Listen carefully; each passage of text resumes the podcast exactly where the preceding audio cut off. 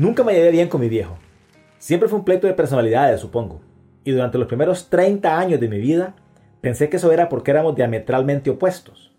Me tomó una década de ejercer yo mismo el oficio de padre para comprender que en realidad, ironías de la vida, era precisamente porque éramos muy similares.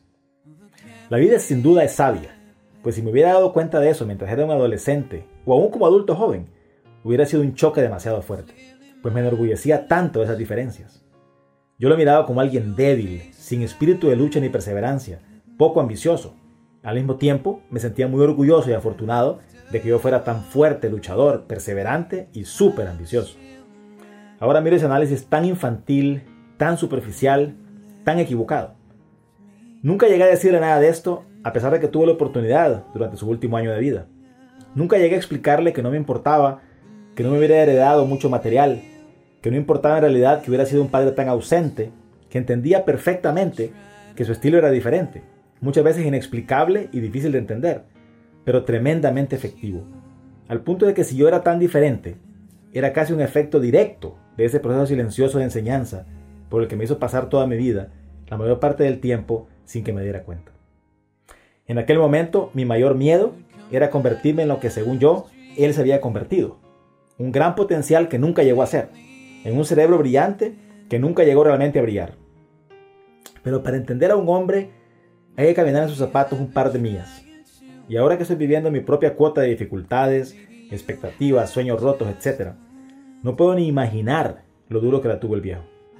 Epilepsia, rodeado de pobreza y de mentalidad de escasez, casi al punto de marginalidad durante toda su juventud, cero ejemplos de planificación o del más mínimo respeto por el futuro.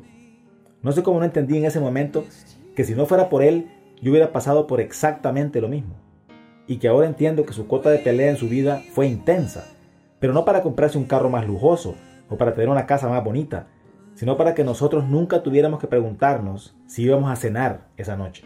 Y para saber que si nos enfermábamos, tendríamos cómo atender esa enfermedad. Y aún encima de todo eso, tener también pedir de vez en cuando a comer algún plato de comida china y hasta poder pedir doble refresco y postre. Eso era un lujo para él. Me tomó 30 años entenderlo. Y nos lo daba con orgullo, mientras yo lo despreciaba como un signo más de nuestra pobreza.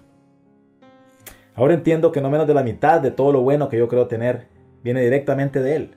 Y aunque cuesta recordar la mayor parte de sus lecciones, pues inevitablemente terminaban en discusiones, lo poco que recuerdo es tan sabio, tan acertado, tan en el punto, que por fin descifro el acertijo de por qué era tan respetado por sus amigos, colegas y hasta con quienes compartí una cerveza en la pollera que frecuentaba sus últimos años. Yo digo a cada rato que soy soldado para que mi hijo sea granjero y mi nieto poeta, sin darme cuenta de que no nací en un campo de batalla, sino en una granja. Yo soy el granjero y él fue el soldado. Y ante, ante eso solo puedo decir gracias. 20 años tarde, pero gracias hasta donde estés por todo lo que siempre hiciste.